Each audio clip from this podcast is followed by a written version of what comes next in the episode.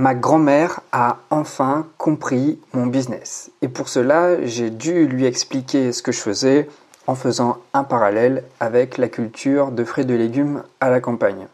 Est-ce que pour toi, le 21e siècle, c'est une énigme pour ta grand-mère? Alors pour cela, je lui ai dit d'imaginer que je cultivais des tomates. Mais à la place des tomates, je lui ai dit que je cultivais et vendais des idées. Tu sais, lorsque je retourne euh, dans ma campagne profonde pour m'y reposer quelque temps, immanquablement, sans vraiment savoir pourquoi, j'ai toujours l'imagination très très très fertile. Alors si tu as du mal à éclaircir ta vision sur ce que tu veux entreprendre, ce qui suit va te permettre de voir les choses sous un nouvel angle. Alors pour que ton activité soit la plus fertile possible en fonction de ce que tu vas semer, il te faut tout d'abord choisir un terrain sur lequel tu te sentes bien, car tu vas y consacrer beaucoup de temps et d'efforts. Là, le bien-être est la base dans tout projet pour que ton projet puisse être pérenne. Ce terrain dont il est question, c'est ton champ, c'est ton domaine d'activité. Ce terrain, de par son emploi, va déterminer la nature de ton activité. Ton but à toi, c'est de le rendre fertile pour qu'il t'amène un généreux rendement. Il va donc falloir que tu l'enrichisses en le nourrissant par des lectures.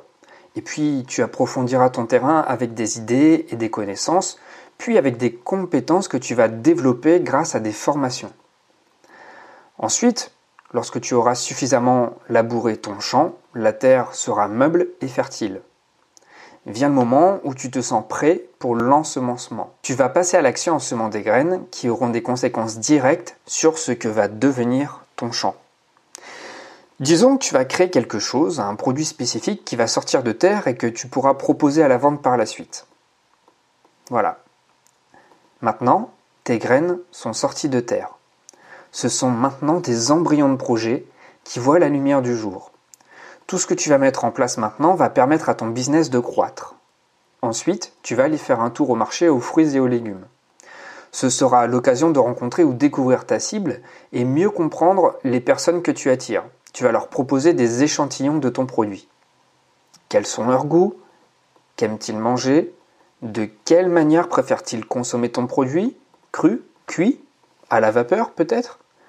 Tu vas arroser ensuite ta production en opération de communication maintenant que tu sais ce que les gens veulent. Si les gens préfèrent un produit cru, tu vas mobiliser toute ta communication sous l'angle d'un produit cru.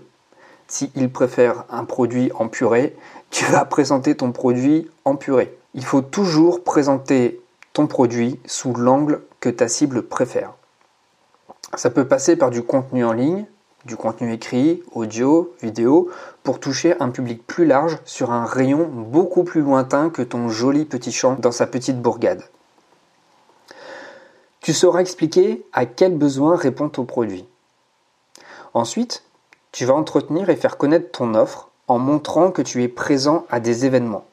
Ces événements, pour un agriculteur, ce sont bien entendu des salons, mais pour toi, ce sera certainement des networking, et ce sera l'occasion de rencontrer des personnes comme toi et moi qui ont peut-être un temps d'avance et qui pourront te donner de bons conseils pour améliorer la qualité de ton produit ou son rendement par exemple. Et puis ensuite vient le moment où tu vas récolter les fruits de ton travail. Les gens vont venir dans ta ferme pour acheter le produit que tu as cultivé. Ou alors ils te feront peut-être des commandes sur Internet que tu pourras expédier. Pour cela, tu as dû te faire connaître physiquement et sur Internet aussi. Voilà, c'est justement ce que je te propose. Cette semaine, je mets en place une offre de lancement où je propose un accompagnement personnalisé. Alors ça te concerne si tu es coach, si tu es entrepreneur, si tu es indépendant, si tu es thérapeute. Moi, je te propose une séance de consulting où j'envisage de te proposer une liste d'actions adaptées à ton projet pour qu'il puisse enfin voir le jour. Cette offre, tu peux y avoir accès dès maintenant en cliquant dans le lien dans la description. Voilà, ce podcast est fini. N'oublie pas de t'abonner. Je te dis à demain et je te souhaite une excellente journée. Ciao